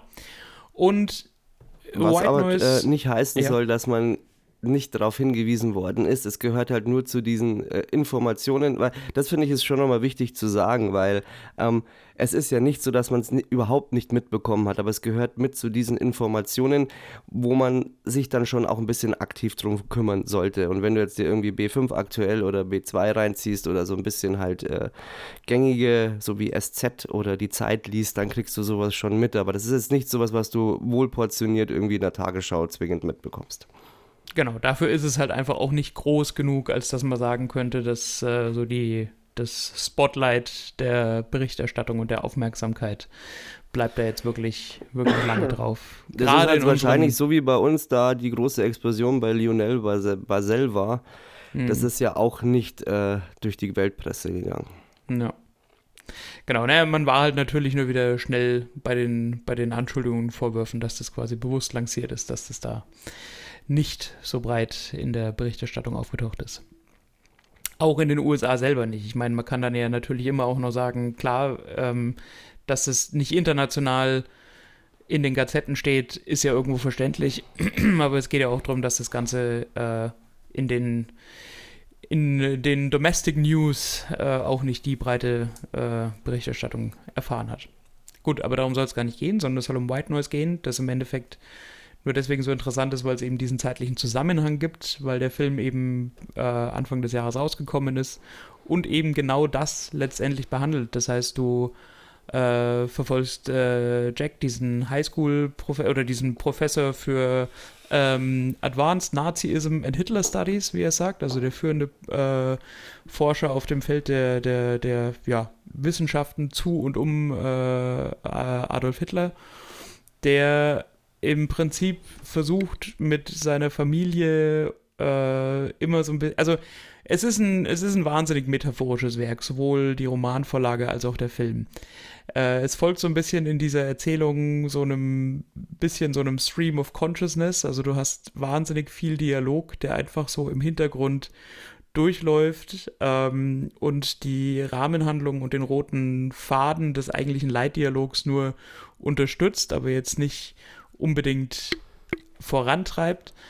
Ähm, es geht um eine Familie aus eben so einer genannten Kleinstadt, die eben von so einem Unglück heimgesucht wird und sich dann einfach der eigenen Vergänglichkeit und der ja, menschlichen Angst vor dem Sterben bewusst wird und versucht auf unterschiedliche Art und Weise damit klarzukommen und äh, davor zu flüchten.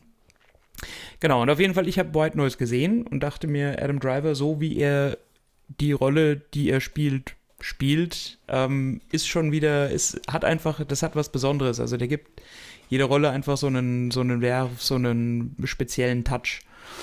Und äh, deswegen habe ich mir dann noch zwei Filme von ihm angeschaut. Den einen von 2021, wenn ich es richtig im Kopf habe.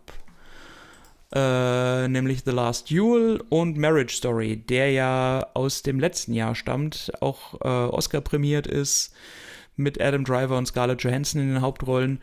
Und das ist tatsächlich sehr interessant, sich zum einen A, alle drei Filme mal anzuschauen und sich dann so ein bisschen zu vor Augen zu führen, wie unterschiedlich angelegt diese Rollen sind und wie wahnsinnig gut er es einfach schafft, mit, mit Leichtigkeit, mit ganz, ganz, ganz wenig, was er mimisch und gestisch macht, wirklich jede Rolle so einen ganz eigenen Spin zu verleihen, die das Ganze aber dann trotzdem so klar voneinander trennt. Ähm, das ist, also es ist schon wirklich ein, ein, sehr, sehr, sehr, sehr großes schauspielerisches Talent. Gerade die Leichtigkeit, mit der er zum Beispiel in The Last Duel diese, diese Überheblichkeit seiner Rolle, diese Jacques Legris spielt, äh, und auch die, diese, diese Verletzlichkeit und diese, dieses, dieses Bewusstsein von so einer, von so einer Ausweglosigkeit und diese Momente von Traurigkeit und Wut etc., die er in, in Marriage Story eben durchlebt. Das ist schon ähm, sehr, sehr interessant. Genau. So, so weiter ins Detail will ich im Endeffekt gar nicht gehen, weil äh, ich glaube, dann müsste ich ein, ein eigenes, äh, ein eigenes Essay zu, äh, zu Adam Driver machen und das hier mal als eigene Folge irgendwo äh, einsprechen. Aber unterm Strich steht, er ist ein sehr guter Schauspieler, zumindest was ich finde. Und die drei Filme eignen sich sehr gut, genau diese Bandbreite und diesen Facettenreichtum, den er mitbringt, so ein bisschen zu charakterisieren und einzufangen. Ja, genau. ja ich mag, mag ihn auch und ähm, fand ihn auch in House of Gucci wirklich formidabel. Ja, da war ähm, halt der Film da war der Film halt einfach Mist. Ja, aber trotzdem, so die einzelnen Rollen waren schon geil gespielt. Also Jared ja, Leto, Lady Gaga, kannst du nichts sagen. Ähm, ja. Hat er sich eigentlich für die Rolle auch optisch verändert äh, für, für White Noise? Also, oder ist das, äh, das Make-up? Na, das ist Make-up und ein Bodysuit oder so ein Fettsuit halt. Schon, oder? Ja, ja, also der hat jetzt, ist äh, Christian Bale ist er dann doch noch nicht. Okay. Ja, also ich, ich weiß nicht, ob er sich, ja, ich, also dass er sich damit keinen Gefallen hat. Also die Rolle als Kylo Ren war schon, ich, ich mochte ihn auch als Kylo Ren ziemlich gern. Aber wahnsinnig ähm, gut. Das zahlt auch auf das Gleiche ein. Also auch ja, gerade. Kylo Ren, der diese Zerrissenheit zwischen zwischen Licht und Schatten äh, ja irgendwo äh, ja inkarnieren muss, ist schon Wobei ich halt da ein bisschen den Eindruck hatte, dass er da zumindest kurz danach sich in der breiten Meinung keinen Gefallen getan hat, zumindest, weil er ja doch dann eher als das, als das, äh, als der, der Mulchbur äh, deklassiert worden ist, was es ja eigentlich auch gar nicht, was, also überhaupt dieser, ähm, dieser Angriff ja überhaupt gar nicht äh, Hm. legitim war, weil es ging ja um einen, um, um einen Antagonisten, der gerade in seiner Entwicklung steht. Ja, ja, absolut. Ich meine, er hat ja dann auch in Black Clansman mitgespielt und am Oh Anfang, ja, er- also gerade gerade in, in Star Wars, da hat er auch einfach noch so ein bisschen, ja, so ein, so ein, so ein Babyface gehabt. Ich meine, ähm, das, das lässt sich auch nicht wegdiskutieren, aber ich glaube, der hat da seine, seine eigene Emanzipation äh, durchlebt mittlerweile, ja. Er ist auf jeden Fall ein cooler Typ. Was man vielleicht noch äh, erwähnen kann, darf, soll, ist äh, sowohl White Noise als auch Marriage Story sind von äh, Noah Baumbach, äh, der äh, hat Regie geführt bei beiden Filmen. Ähm, das ist, äh, der ist mit Greta Gerwig verheiratet, die in White Noise auch mitspielt und zusammen, also Greta Gerwig als Regisseurin und Noah Baumbach als mit am Drehbuch schreibender ähm, sind für den Barbie-Film verantwortlich, der dieses Jahr rauskommt. Also die haben gerade so ein bisschen so, so, so ein bisschen Aufwind, möchte ich mal sagen. Zwei sehr kreative Köpfe mit durchaus interessanten äh, Ambitionen, was so ihre, ihre Filme angeht. Genau. Ja, ansonsten wären wir, glaube ich, so. Also wir könnten. Nö, also ich, ich wäre soweit durch. Das heißt, wir können uns jetzt dann äh, dem Coverage von The Last of Us äh, widmen, Ja. wenn du wenn du nichts anderes äh, geplant hast. Nö, du passt. Es äh, wird sich meine Stimme auch freuen. Ah, okay. Also ich merke jetzt langsam, wird schon ein bisschen anstrengend. Bin ja. Okay, dann, dann äh, gehen wir da einmal schnell durch. Also, Ja. äh, an dieser Stelle eben nochmal der Hinweis, wir sprechen jetzt über die sechste Folge The Last of Us. Das heißt, wer entweder die Serie oder auch nur die letzte Folge noch nicht gesehen hat, darf an der Stelle jetzt pausieren, das äh, gefälligst sofort nachholen und äh, dann weiterhören. Genau. Äh, ja, The Last of Us 6, die Folge, oh, ich habe nur den englischen Titel nachgeschaut, die heißt Kin, wie heißt sie denn auf Deutsch? Verwandtschaft, Familie? Boah, keine Ich Ahnung. weiß es nicht. Also Kin, auf jeden Fall. The Last of Us 6. The Last of Us 6, ja.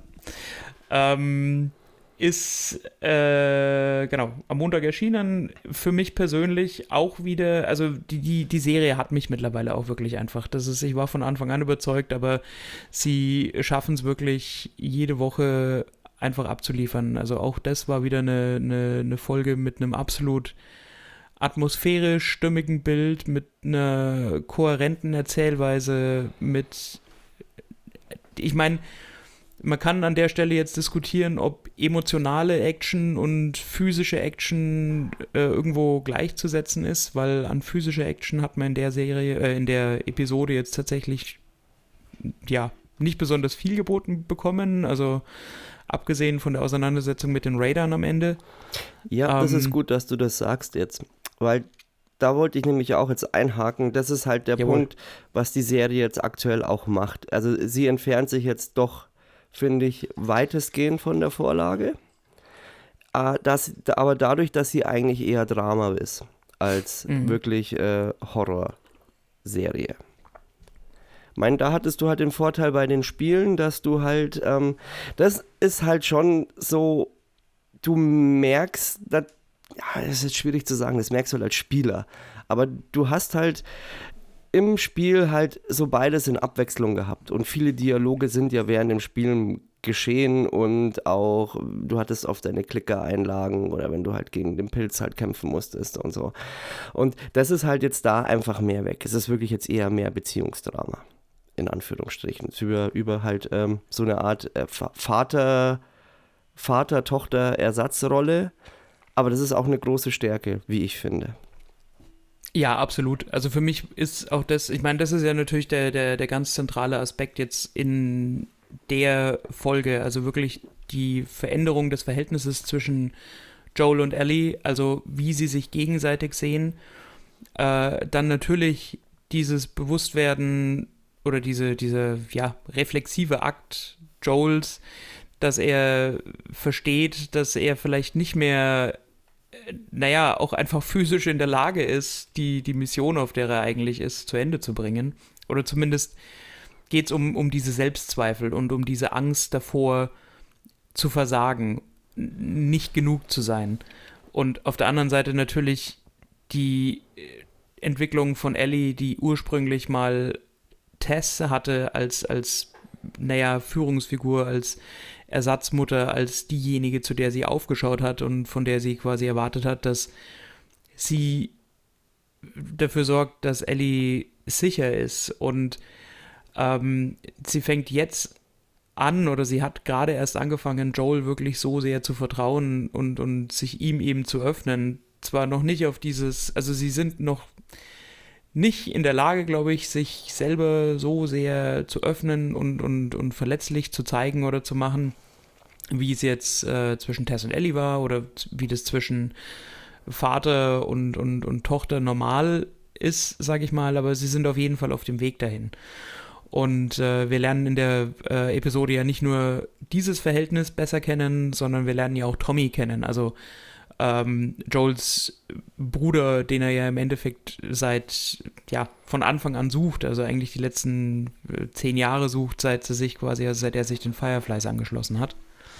Äh, und auch die Darstellung davon ist, also äh, fand, fand ich einfach ähm, sehr, sehr, sehr, sehr gut gemacht. Also wie sie in dieses Camp, also nach Jackson kommen und er einfach nur Tommy sieht und seinen Namen ruft, war schon sehr, sehr, sehr eindrucksvoll.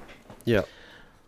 Genau. Und ich, was ich meine mit, ähm, sie, sie nähern sich an, also gerade so diese, diese Szene ähm, nach, nach der Eröffnungsszene mit dem Ehepaar, äh, als sie quasi großartig in dieser Höhle übrigens, sind. Großartig. Ja, ja, ganz, ganz großes Kino. Musste ich Also ich sehr, muss auch sehr mittlerweile, ich, ich, ich feiere die Dialoge und die One-Liner so stark. Es ist teilweise einfach so lustig in dieser ganzen Tragik. Are you telling him the truth? Did you tell him the truth? Are you telling me the truth? Ja. ja, das war schon ähm, tatsächlich sehr, sehr gut, ja. Du machst mir keine Angst. Bei ihm hat es funktioniert, Schätzchen. Ja, genau. Das ist super. Genau das. Nein, also ähm, die, die sind schon auf einem auf sehr sehr guten Weg und du merkst, dass wenn sie eine klare Idee im Kopf haben, die sie umsetzen wollen in, in einer Folge, dann schaffen sie es auch und dann äh, kommt auch genau dieses Gefühl, diese Atmosphäre, die sie im Prinzip äh, transportieren wollen, kommt auch an. Ähm, und gerade in der Episode, also du, du leidest ja wirklich mit Joel mit, der so seine Panikattacken hat und so dieses, äh, diese, diese Befürchtung einfach, zu versagen, nicht genug zu sein, das ist ja genau das, was, was äh, Pedro Pascal wahnsinnig gut transportieren kann einfach. Ähm, und dann gerade diese Auseinandersetzung, die Joel und Ellie später dann eben haben, als es darum geht, dass er eben sagt, hier, ähm, du bist, mit, bist bei Tommy besser aufgehoben. Äh, und die Wahrscheinlichkeit, dass er dich eben sicher zu, zu, zur Firefly Space bringt, ist äh, einfach wesentlich höher. Und ähm, Bella Ramsey dann halt einfach nur so, so sagt so, äh, ja, so in, in Wahrheit wäre ich ohne dich einfach nur, ich hätte einfach nur mehr Angst letztendlich. Also es geht ihr so um dieses, diese, diese Darstellung dieser kindlichen Verehrung der, der, der Eltern, die im Prinzip also als Kind erwartest du einfach nicht, dass deine Eltern irgendwie nicht genug sind oder, oder irgendwie versagen könnten oder so, sondern du vertraust ihnen bedingungslos und äh, vertraust auch darauf, dass sie dich eben beschützen können. Und ich glaube, an genau dem Punkt sind Joel und Ellie halt hier jetzt. Und deswegen ist sie einfach auch so, ja, so zutiefst enttäuscht, dass er überhaupt in Erwägung zieht, äh, sie quasi aufzugeben. Und aus seiner Sicht ist es die Chancen erhöhen, dass sie sicher an ihr Ziel kommt und für ihn selber natürlich diesen, diese emotionale Zerreißprobe nicht immer wieder aufs Neue bestehen zu müssen. Aber für Ellie selber ist es einfach nur ein erneutes im Stich gelassen werden. Und genau dieses Spannungsverhältnis wird einfach wahnsinnig gut dargestellt in der Folge. Ja, also da das besagte Gespräch ist definitiv der Höhepunkt in der Folge. Ähm, es ist schon so, dass die, also diese, diese Gefühle, die Ellie hat, die finde ich sind weitestgehend aber immer noch so ein bisschen versteckt. Die wirklich explodieren ja erst in diesem Moment. Also gerade da da wachsen sie ja erst so wirklich zusammen. Also im ersten Moment trennt sie eigentlich das Gespräch, aber es lässt sie eigentlich zusammenwachsen. Und ähm, was mit Joel halt einfach gut ist, und das, hat, das ist so auch eine Abweichung zum Spiel, weil im Spiel ist er ja doch ein sehr abgebrühter Charakter gewesen. Der ja. eigentlich schon mit allen Wassern gewaschen war und äh, immer wusste, was er tun sollte. Und das hast du halt da jetzt nicht. Du hast hier so einen zutiefst äh, zerrissenen Joel, der ja diese Entscheidung ja eigentlich auch nicht wirklich trifft, weil er, ähm, ja, weil er sie jetzt irgendwie nicht mag, sondern weil er halt der Aufgabe nicht gewachsen ist und da ihm halt nochmal viel mehr bewusst wird, dass er sich ja auch selber den Tod für Sarah gibt, äh, die Schuld für den Tod an Sarah gibt und das halt nicht nochmal wiederholen will. Und es ist interessant. Ich finde, dieser Kniff ist interessant zum Spiel, weil ich werde jetzt nicht darauf eingehen, was in den nächsten drei Folgen passiert. Wir haben ja nur noch das drei ist Folgen. Ganz gut so, ja. Aber es lässt die späteren Verlauf, also den späteren Verlauf der Handlung und vor allem was äh, Joes, Joels Genese angeht, ähm, wesentlich mehr Tragweite kriegen als im Spiel. Dadurch, weil im Spiel zu abgebrüht ist. Da finde ich, ja. sind seine Handlungen eher nachvollziehbar und jetzt kriegen die den richtigen emotionalen Effekt. Ähm, was auch äh, ein interessanter Kniff ist, dass sie jetzt schon in einem voll aufgebauten Jackson ähm, aufgeschlagen sind.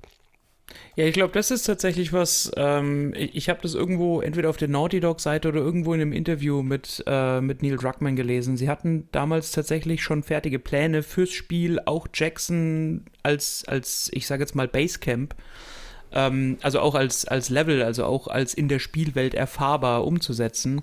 Äh, ihn, sie hatten aber tatsächlich äh, nicht mehr die Zeit und nicht das Geld, das tatsächlich noch umzusetzen und in die Story einzuweben. Deswegen hast du im Spiel ja nur in Anführungsstrichen die ähm, dieses, also den Damm an sich, der da ja thematisiert wird wo gespielt wird.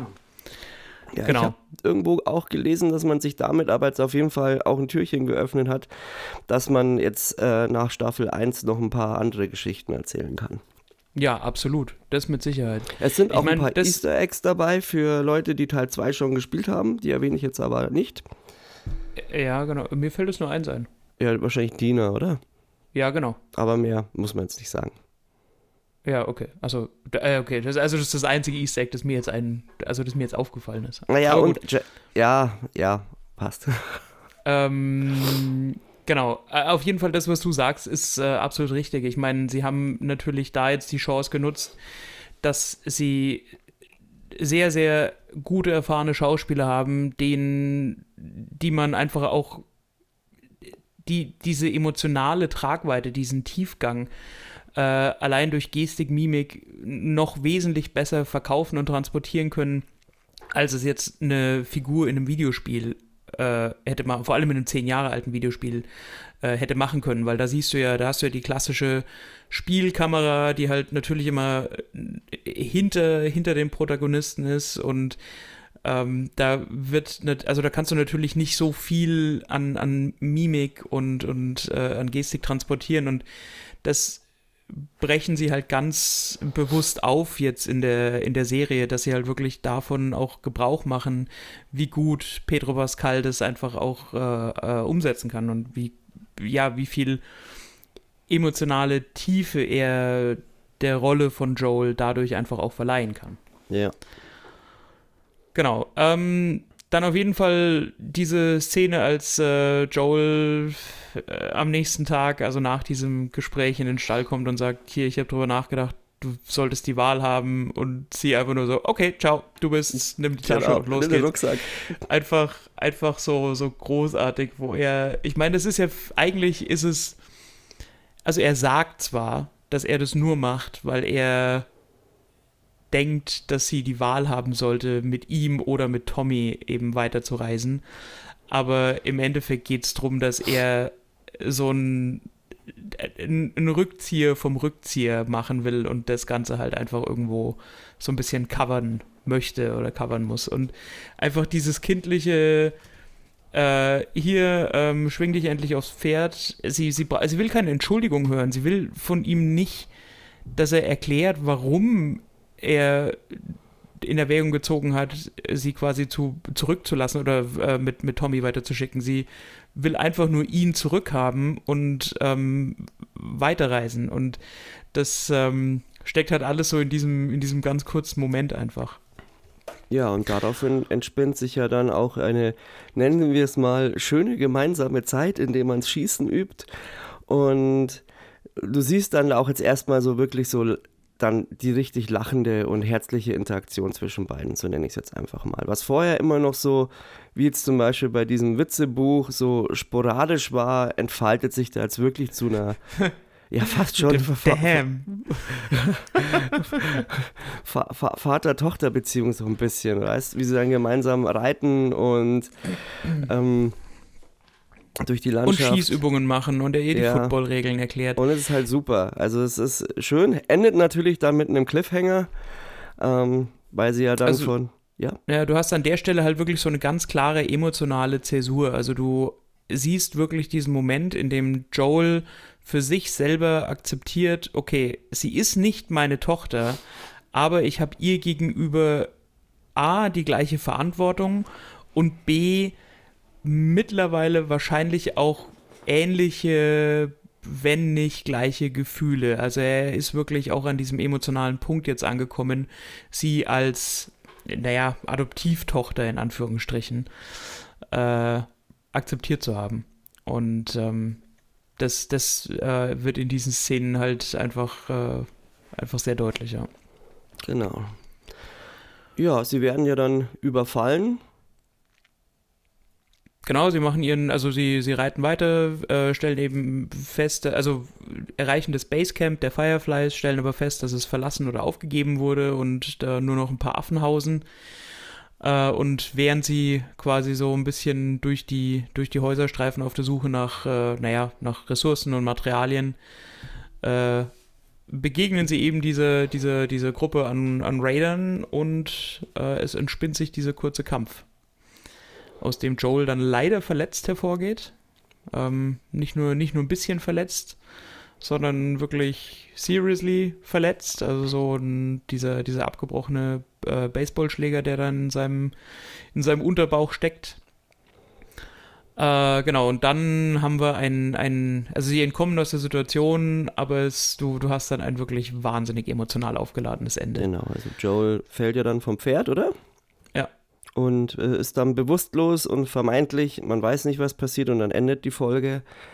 Ähm, ja. Aber was, was für ein Ende auch. Also äh, Ellie, die da, die ihn quasi anfleht, so hier, ich habe keine Ahnung, was ich machen soll, ich habe keine Ahnung, wo ich hingehen soll, du kannst mich nicht, du kannst mich nicht verlassen. Also dieses, dieses, dieses Flehen. Und darüber dann der Song, ähm, der gesungen, also das ist eine Coverversion vom äh, Depeche Mode Song äh, Never Let Me Down und wird gesungen von der Tochter von Craig Mason, also einem der beiden Showrunner, Jessica Mason. Und das Mädel ist 18. Ja. Die ist 18. Let ja. that sink in. Also jeder, der das, der das Lied, also die Version am Ende der Folge gehört hat, ähm, stellt euch vor, das singt ein 18-jähriges Mädchen. Ja. Also Folge endet hervorragend. Absolut. Ähm, ich vermute, es wird aber ein ähm, bisschen äh, dauern, also die, bis wir erfahren, wie es wirklich ausgeht, weil die nächste Folge, soweit ich weiß, das DLC behandeln wird. Mm, genau, das ist äh, Left Behind. Left Behind. Da wird ja. eher so die Hintergrundgeschichte von Ellie beleuchten. Also wir haben quasi jetzt wieder so eine, also so eine Einschubfolge ja, eine, eine Ergänzungsfolge, möchte ich sagen, weil ja. ich tue mir mit dem Begriff Filler-Folge so schwer, weil das, ähm, manche haben zur dritten äh, Episode gesagt, das sei eine Filler-Folge, wo ich denke so, Alter, ähm, also wenn das ein Filler ist, dann will ich Serien sehen, die nur noch aus Fillern bestehen. das, ähm, das ist klar, wobei ich jetzt rückwirkend die Platzierung Folge 3, weiß ich jetzt nicht mehr so rückwirkend, ob es die beste äh, Platzierung war oder ob man es nicht vielleicht ein bisschen weiter hinten noch hätte anbringen können, aber Andererseits. Na, ich finde die perfekt. Hm? Ich finde die perfekt. Ja. Also sowohl in der zeitlichen Abfolge als auch in der emotionalen Entwicklung der Serie. Also für mich persönlich absolut stimmig. muss Aber es stimmt eigentlich, weil es im Endeffekt, wenn man es so nimmt, du hast die ersten zwei Folgen, die sich relativ nah am Spiel halten, dann hast du die Folge und ab da entwickelt sich die Serie irgendwie eigenständiger. Ja, stimmt eigentlich, hast recht. Ich revidiere. Ja, sehr gut. Also ohne, dass ich dir jetzt meine Meinung aufoktroyieren Ja, will, aber gut, ich habe jetzt einfach nochmal das- durchdacht. Stimmt Ja. schon. Passt eigentlich. Deswegen, ich bin auf die nächste Folge gespannt. Es wird, äh, glaube ich, äh, nicht weniger emotional. Und dann bin ich fast schon traurig, dass es nur noch zwei Folgen sind. Ja, Dito. Aber äh, für alle, die nicht genug kriegen können von Pedro Pascal, ihr müsst nicht lange darben. Der März naht und damit auch die Fortsetzung des Mandalorian. Stimmt, das ist ja Also. jetzt recht bald auch. Genau, das, äh, da gehen wir dann vielleicht, ja, da können wir, siehst du, da können wir in der nächsten Folge nochmal drauf eingehen. Da Ja, genau. passt, dann haben wir dann auch den zeitlichen Zusammenhang ganz gut. Genau. Ähm, ansonsten, ich Dein Füllerwort. Genau. Ja, so ist das. Ich habe jetzt sonst nichts mehr. Äh, Ich auch nicht. auf Es der hat Agenda. sogar eh länger geklappt, als ich gedacht hätte. Ja, du klingst eigentlich noch genauso frisch und juvenil wie am Anfang. Also äh, Respekt an deine gehöhlten Stimmbänder, aber du hast als Danke. alter Musikus und Barde da natürlich auch Ja, so ja, deine ich glaube, es ist einfach Grippostat sei Dank und jetzt wahrscheinlich Ah, so in ein, zwei Stunden kriegt dann so die Retourkutsche so, kriecht dann irgendwie so Treppen hoch Richtung Bett. Sehr gut. Ja. Genau. Aber So, ich muss sagen, das muss ist ja der Vorteil an, an, diesem, Ja. an, an diesem Internet. Man, also ich meine, mein, mein Bett ist ja nur zwei Meter weiter, ich bin ja nur im nächsten Raum. Und das ist schon immer ganz gut, dass man das jetzt so machen kann. Ja, das ist. Anders wäre äh, es das wahrscheinlich stimmt, überhaupt gar nicht möglich gewesen. ja. ja, ist klar. Nee, nee, da sind wir mal dankbar um die technischen Neuerungen, die die Moderne so mit sich bringt. Ja. Ja, bloß schade, Genau. dass wir es halt dann nicht ins Kino geschafft haben diese Woche. Aber Ja, das, das das, wäre unter gar keinen Umständen wäre das möglich gewesen. Da hätte ich ja, Ja. gar keine Chance gehabt. Also, boah. Was zu der Do. Ja, du, also jetzt, also es geht ja jetzt so langsam wieder, aber so unter Ja. der Woche, da, also wirklich, also ich, der, der, ich war echt froh, dass wir nicht, äh, dass ich, also kennst du das, wenn du so krank bist, dass du dir, so eigentlich habe ich mich ja drauf gefreut, aber zu dem Zeitpunkt war ich echt froh, einfach nicht dahin gehen zu müssen. Das wäre, glaube ich, Ja, das Schlimmste, was ich ich. mir hätte vorstellen können. So zwei Stunden ins Kino sitzen, total vollgeschwitzt, alles tut dir weh, da hätte ich gar keinen Bock drauf gehabt. Ja. Ja, kann ich gut nachvollziehen. Ja, hat ja im Aber- Endeffekt ja auch unseren äh, Middle Week äh, Aufnahmetermin auch ein bisschen verschoben, weil das wäre auch noch nicht möglich gewesen. Ja, stimmt. Aber jetzt schauen wir mal, dass ich das jetzt äh, bald äh, den Scheiß überstanden habe, gell. Ja, das wird schon. Sonst muss ich halt wirklich irgendwann mal eine, eine Monologfolge drehen. Hm, Ja, ja, es ging jetzt so auch. Genau. So, Ja, ich äh, ziehe jetzt weiter, genau, weil äh, meine werte Mama hat heute Geburtstag. Oh. Shoutout an Mama, Mama beste Frau. okay. Äh, genau, deswegen Schöne ich, Grüße von mir. Ja, genau. Was gibt's Grüße gehen denn raus. zum Mittagessen? Kochst du? Äh, nee, wir gehen abends essen. Jetzt mittags ist erstmal ganz klassisch äh, Kaffee, Kuchen. Mhm. Genau. Und wo geht's am Abend hin? In Songquay. Ah, ist das der in Eberstetten? Genau, der ist es. Ah, der ist schon mega geil. Ja, die sind ganz gut. Also Der ich war lange nicht mehr da, deswegen. richtig gut. Ähm, aber ich, ich, ich werde berichten. Ja. Hast du schon mal den, den, den Vietnamesen neben dieser, neben, ah, wie heißt eure, eure, eure Salatbar da, wo ihr mal Cocktails säufelt? Äh, achso, ist, äh, neben Mamichi, ja. Ähm, das ist, äh, Vietnamese ist ein bisschen weit. Das ist doch einfach nur ein Sushi-Laden zum Mitnehmen. Mi Hm, ich dachte, das ist schon Sushi. äh, Vi- Vietnamese, dachte ich. Hm, Also ich, ich habe den bisher immer nur als Sushi. Also die machen sehr gutes Sushi. Ich habe da schon Sushi mitgenommen, kann ich absolut empfehlen, aber mir wäre der jetzt nicht als. Naja, du kriegst auch diese Frühlingsrollen, du kriegst verschiedene Bowls. Ja, stimmt, du kriegst Summer Rolls und Und wenn mich nicht alles täuscht, hat er auch Pho. Bin mir nicht sicher. Äh, ja, okay. Und Ähm, in, im Wollensach gibt es mittlerweile auch einen Vietnamesen. Der ist auch nicht schlecht. Siehst du mal. Ja. Ja, dieser also gastronomisch sind wir schon sind wir, sind, wir, sind wir gut aufgestellt hier in der Region. Ja. Da können wir uns nicht beschweren. Na gut, dann würde ich dich nicht länger aufhalten wollen. Äh, ich hoffe, ihr hattet äh, Spaß mit dieser Folge, wie immer. Ähm, mir hat es trotz angeschlagener Gesundheit auch Spaß gemacht. Das ist Genau. doch die Hauptsache. Immer der rege Austausch mit dem Kero. Genau, und hoffe, dass dann nächste Woche wieder äh, ich dann auch mehr Werf in meine Stimme legen kann. Mm, jawohl. Genau, Leute. Vielen Dank fürs Zuhören. Habt eine schöne Woche und wir hören uns nächsten Sonntag. Bis dann. Bis dann. Ciao.